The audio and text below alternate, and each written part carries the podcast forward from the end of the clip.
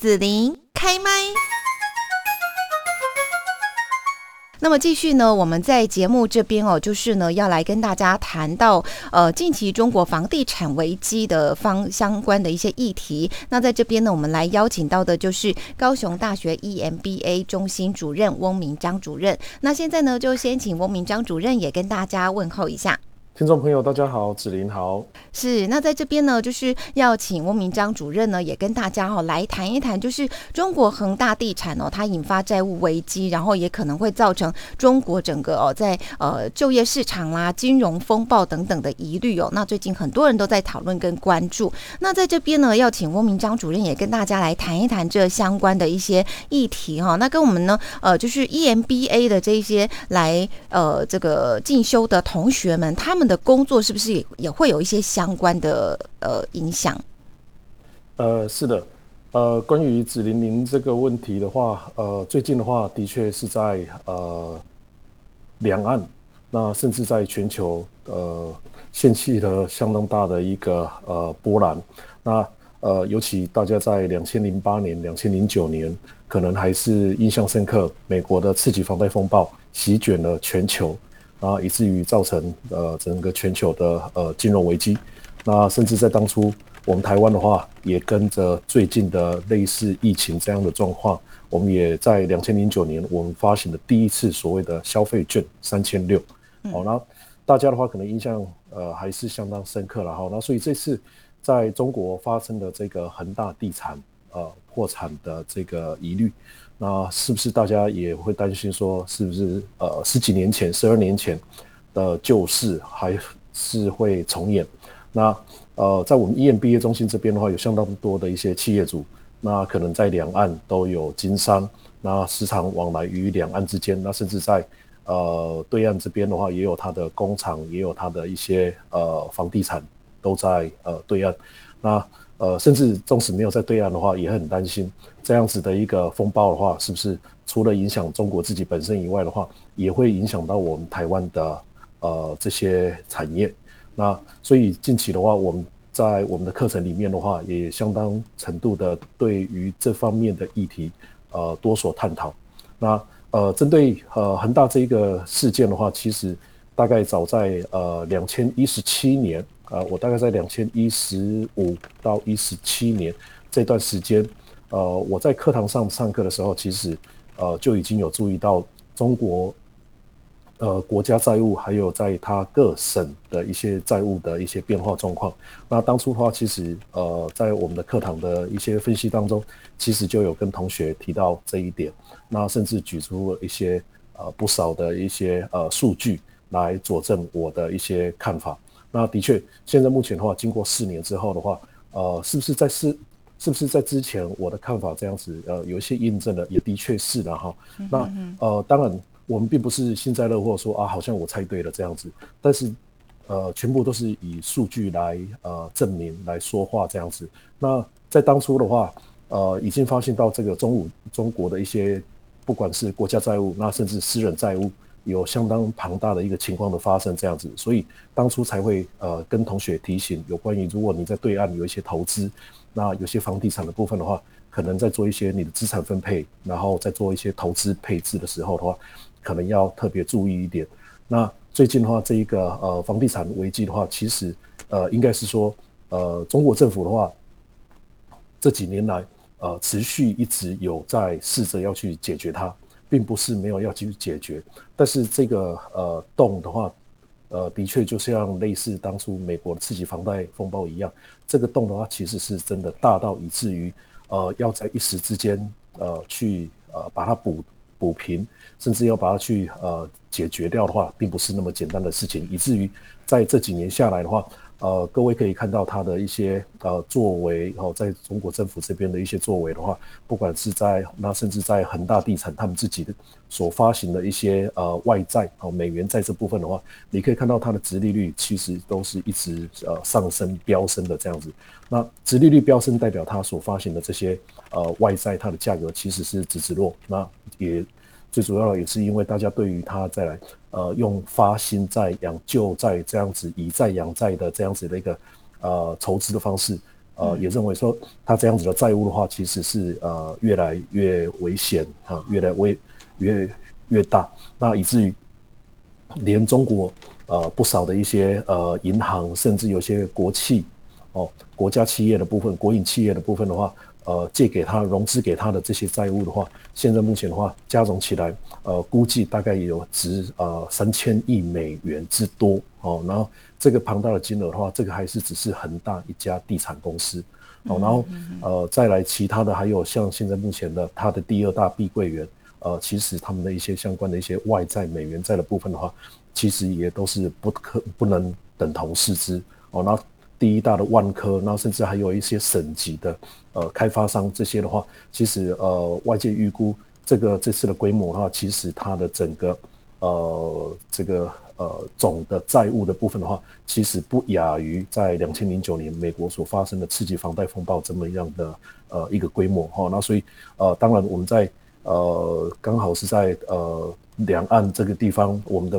本来的一些商业往来可能就已经很密切了。所以，我们有很多的一些台商的话，呃，在对岸这边的话有资产，哦，有公司这部分的话，真的要特别小心。那所以，呃，这这这些相关的这些这些议题的话，我们在我们的一些课堂上面，还有我们同学一些讨论上面的话，其实都有一些呃讨论，然后甚至我们找出了一些数据，哦，然后呃来呃佐证。那其中一个很重要的数据的话，各位如果说可以去看到的话，其实就是。中国在近二十年来，哈，近二十年，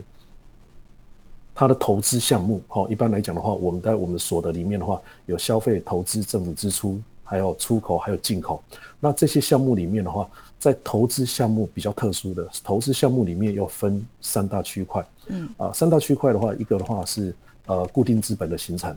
那第二块的话，其实就是呃住宅投资。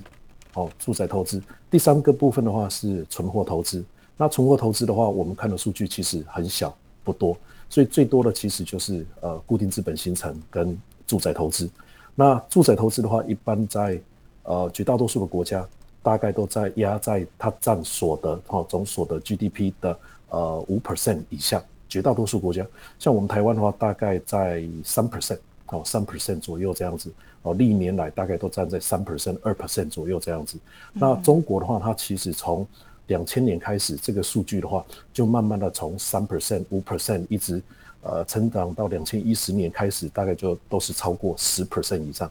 占 GDP Y 的呃，一直到现在目前为止，大概占到百分之十三。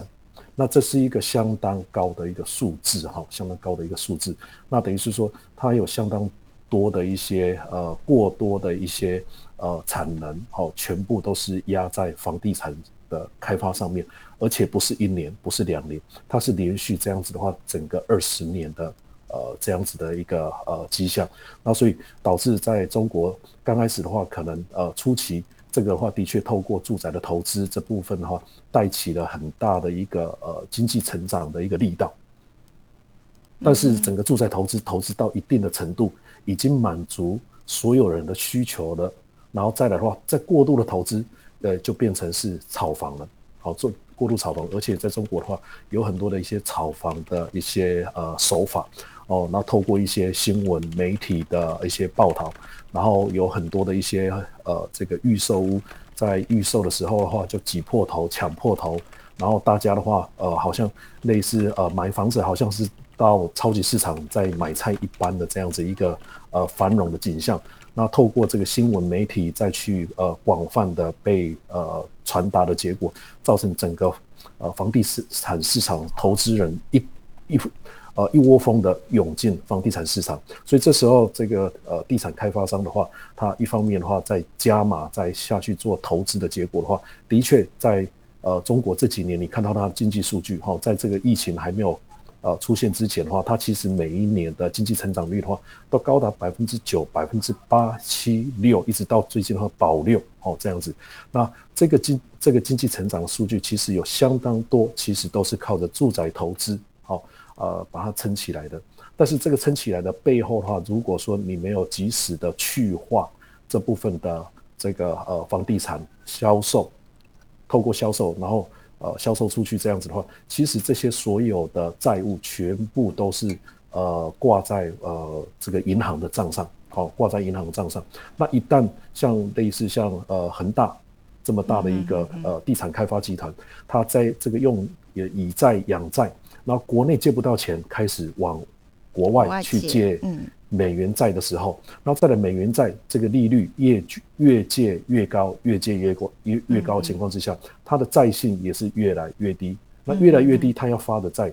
的债息也要越来越高。但是投资人总总是有一天会发现，这样子的一个债息的话，哦，这个的话可能已经风险太高了，以至于他在发债的话，其实已经没有办法，呃，如同以往一般这么样的容易就呃拿到他需要的资金。那连中国自己本身的一些银行，它都没有办法，呃，获取足够的资金的情况之下，外债，呃，外国债的部分，它也来不及去筹资，以至于它现在目前的话，整个流动性啊，发生相当大的一个呃危机这样子。好，那所以呃这几年下来的话，其实中国政府其实呃也有试着要去对它做一些融资，所以透过一些国营企业还有国营行库，其实都有做一些呃融资，否则的话，它早应该在呃大概二零一七。哦，二零一七、二零一八早应该就有有相当大的一个危机了，但是一直拖拖到现在，目前的话，呃，解救了大概呃两三年以上的，好，那这样子的一个危机的话，现在目前慢慢浮现，而且不是只有很大一家，好，那所以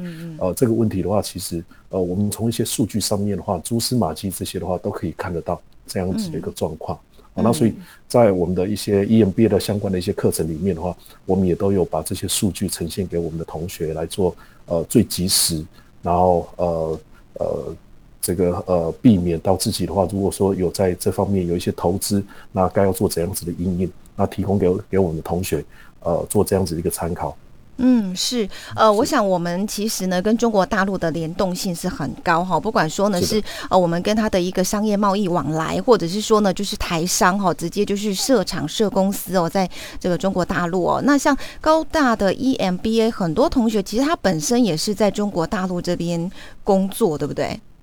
就是积极呃，就是直接就在中国大陆这边哈。那有很多同学，他的很多工作是跟中国大陆有相关的。那可不可以请主任也跟大家来说明一下，像你们在课堂上面哈，EMBA 会着重在哪一些方面来跟同学做这样的一个学习呢？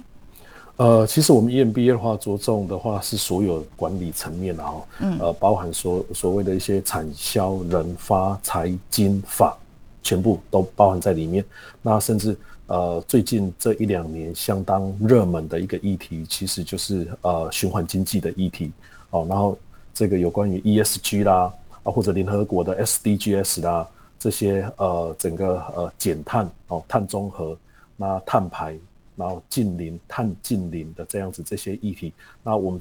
呃特别也要求我们所有的呃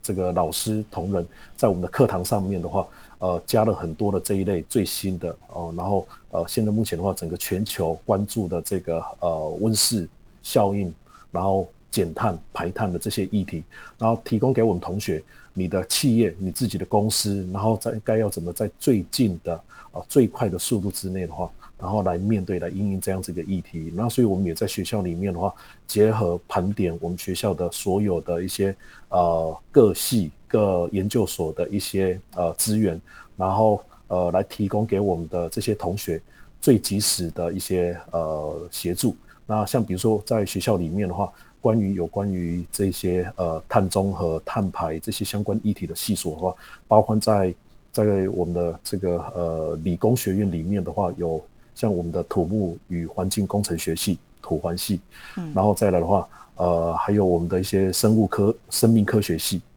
那再来的话，啊，还有我们的建筑系，因为建筑的话有关于厂房的设计、绿建筑这方面的话，碳排哦，那怎么去设计的话，能够让整个工厂的建筑各方面，然后土木环境这部分的话，都是成属于在比较技术面的部分。那管理学院这部分的话，其实比较着重的，其实在有关于碳权的一些交易上面这样子。呃，面临到二零二五年很多的一些欧洲国家。要求我们的一些厂商出口到欧洲去的这些相关的一些产品的话，你必须要有足够的一些证明，证明你的这个碳足迹哦，然后呃或者一些边境的这个碳税，然后要怎么去磕，然后所以因呢这些的话，我们现在目前在管理学院这边的话，呃，提供给我们的厂商的一些需求的，其实就是针对他们公司的呃这些呃碳排的计算，那甚至有些呃认证啊，那再的话，呃，提供他们的一些 total solution 的部分，这样子，呃，让我们的同学知道说，哦，那我们现在目前这家公司。那每一每一年每一个月每一年这样子的一个碳排，然后我现在目前目前的话，到底我要生产这么多的话，所以以至于我的这个呃整个碳权到底呃是还少了多少？那我要做怎样子的一个呃阴影？到底是要在厂房的一些。呃，改造里面，然后先第一期先以最低的成本，然后达到最大的一个减碳的一个效果，要怎么来达成？那第二个阶段的话，再来的话进阶，好，然后再来的话，呃，怎么样再利用一些呃政府所提供的一些协助，好，然后再来的话，我们再去做一些呃减碳好的的工作。那到最后的话，甚至呃再来，如果第三阶段要再继续再呃透过我们的一些设备改造啊，然后。呃，一些地景的变更，然后可能花费要相当大的一个情况之下的话，那我们会就会提供给厂商说，那这时候的话，与其这样子，倒不如我们可能先以呃购买碳权的方式，哦，然后来呃因应这样子一个成本可能会大幅度提升，哦，那使得这个我们厂商的。这个呃成本的话，可能没有办法去负荷的情况之下，那所以呃管理学院这部分的话，我们不管是在经济啦，然后金融啦，然后或者是呃管理相关的这些学系的话，提供给我们厂商的其实就是呃这方面的 solution。那我们法学院这部分的话，其实就提供有关于一些国际上面的一些呃碳排相关的这些法规，呃的这些相关的一些规定啊，然后呃边境。呃，国与国之间的这些贸易，然后呃出口、进出口这些的话，呃国际法规上面的话，哦 WTO 也好，这些财经法律相关的呃这些规范，那所以整个学校里面的话，在各个呃系所，然后各个学院里面的话，其实我们都有足够的这些师资的可以来提供给我们厂商做这样子的一个应用。那我们厂商自己本身要去应用，如果以自己本身自己去单打独斗的话，你可能在你呃，公司里面你要有呃相当程度的法务人员，你要有相当程度的这些呃公司的这个呃环保、土木、建筑这方面，然后还有一些碳权交易这些的一些人员的聘用这样子，那这个对公司的这个成本一定会相当相当程度呃提高更多的这样子，所以呃如果学校可以作为我们在我们 EMBA 这边的话。呃，作为一个相当好的一个嫁接学术跟企业的一个中间的一个平台，这样子的话，对于我们的厂商面临到最新一波的这样子的一个呃产业或者呃企业被要求要有这样这样子的一个呃碳啊减碳的这样子的一个冲击的时候的话，那其实呃我们都可以来协助来提供给我们的这些同学最及时，然后也是最正确啊最好的呃一个 solution。嗯哼哼，是好。那高雄大学 EMBA 哦，也是现在台湾开课范围最广的 EMBA 课程哦。那还有一些呃优势方面哈，是不是也可以请主任来介绍一下？啊，是的。那呃，我想我们高雄大学的话，跟其他的这个呃大学的 EMBA 的话，最大的不同的话，其实大概我可以分下面大概三个方面了哈。呃，刚刚子林您所提到的这样子，我们 EMBA 的话，在呃越南。然后在泰国啊，在金门，在高雄，那甚至我们还有一些学分班在台北然后，我们还有在厦门这边啊，还有在台东这边的话，我们都有开班哈。然后呃，甚至我们在高雄这边的话，我们还有管理班跟法律班。那所以呃，进来我们高雄大学这边的同学的话，你的一下子的你的 network 啊，你自己的人脉的话，可以透过 EMBA 这样子的一个平台，一下子就扩展到呃。除了自己我们台湾本身以外的话，还有在呃厦门啊，甚至还有在呃越南的胡志明市，还有在泰国的曼谷这样子。那所以呃你的视野哦，那甚至你未来的话，你有可能 你要经商哦，你要投资这样子的一个呃这个呃触角，你可能一下子可能就延伸到很广的这样子。然后可以透过我们 EMBA 这边的话，呃来跟你呃协助介绍，我们有相当多的一些优秀的校友在呃当地。呃经商已经相当经商有成，那透过他们的一些协助，你可以少走很多的一些冤枉路，少少缴很多的一些呃这个呃费用这样子。好，那所以呃这个的话是第一个，我们的人脉的话，除了呃在我们本国这边好本地这边的一些人脉以外的话，那其实你还透过 EMBA 这边的话，呃拓展了你相当多的一些呃人脉，好，然后还有一些你的事业。那呃那我在我们这边上课的话，我们会在每一年的七月八月。透过一个所有班别共同上课，哦，共同上课的一个方式，这样子的话，大家在两个月的时间里面的话，很快速的透过我们的课程设计，透过我们的一些交易联谊的方式，这样子的话，让大家的话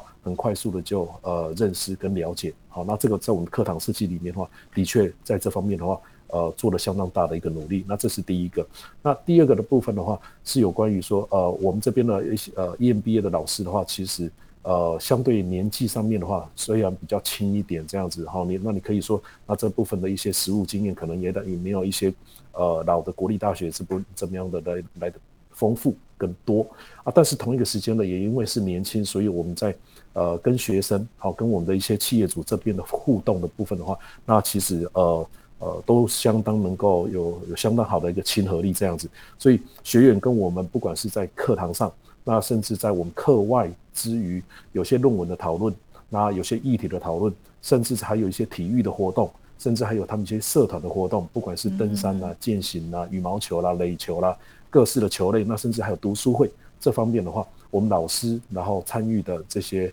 呃的频率其实都相当的高，这个的话带给同学的话，其实是相当大的一个呃这个示范的作用，这样子，好，然后带领作用，那所以我们的老师亲和力很高，这是第二个。那第三个，我们 EMBA 的话跟其他的呃 EMBA 的话有相当大的不同是，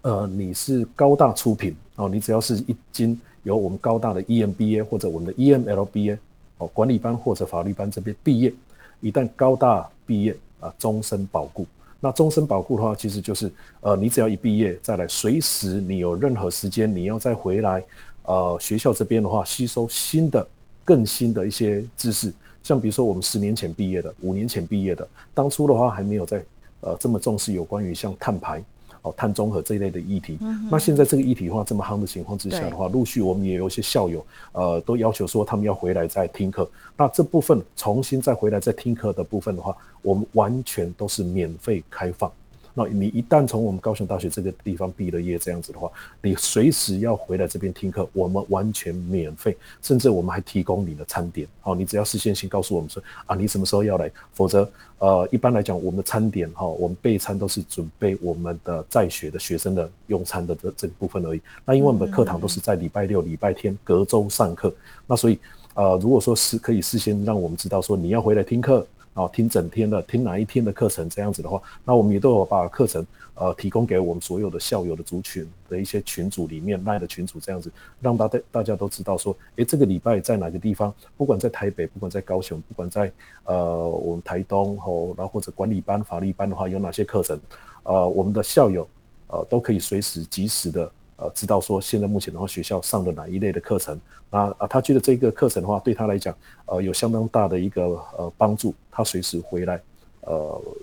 听课，我们完全都是免费的这样子。这个的话，呃，在整个全国的 EMBA 的这个课程里面的话，呃，是由我们高雄大学首先第一个开始这么做的这样子。那目前的话，在呃，北部我知道好像有一所还是两所也开始在推这样子一个所谓的终身学习、终身保护的概念。那我想这个概念、这个观念的话，如果能够推广到所有的 EMBA 这样子的话，那我觉得这个对所有我们的曾经来上过 EMBA 的这些高阶主管的话，重新再来呃进修，这个其实是相当好的一个呃这个福利这样子。好，那这个是我们高雄大学也跟目前有相当多的一些 EMBA 有相当大的一个呃差异的这个部分。那我们也希望。这一个这样子一个终身学习的观念，哦，能够带给所有全国的这部这部分的 EMBA 的呃呃的学校，然后也能够来作为一个参考，啊，嗯，是，大概是这样子。好，那我们要请汪明章主任也来谈一下，就是高雄大学 EMBA 的教学目标，还有这个对学生的期许是什么呢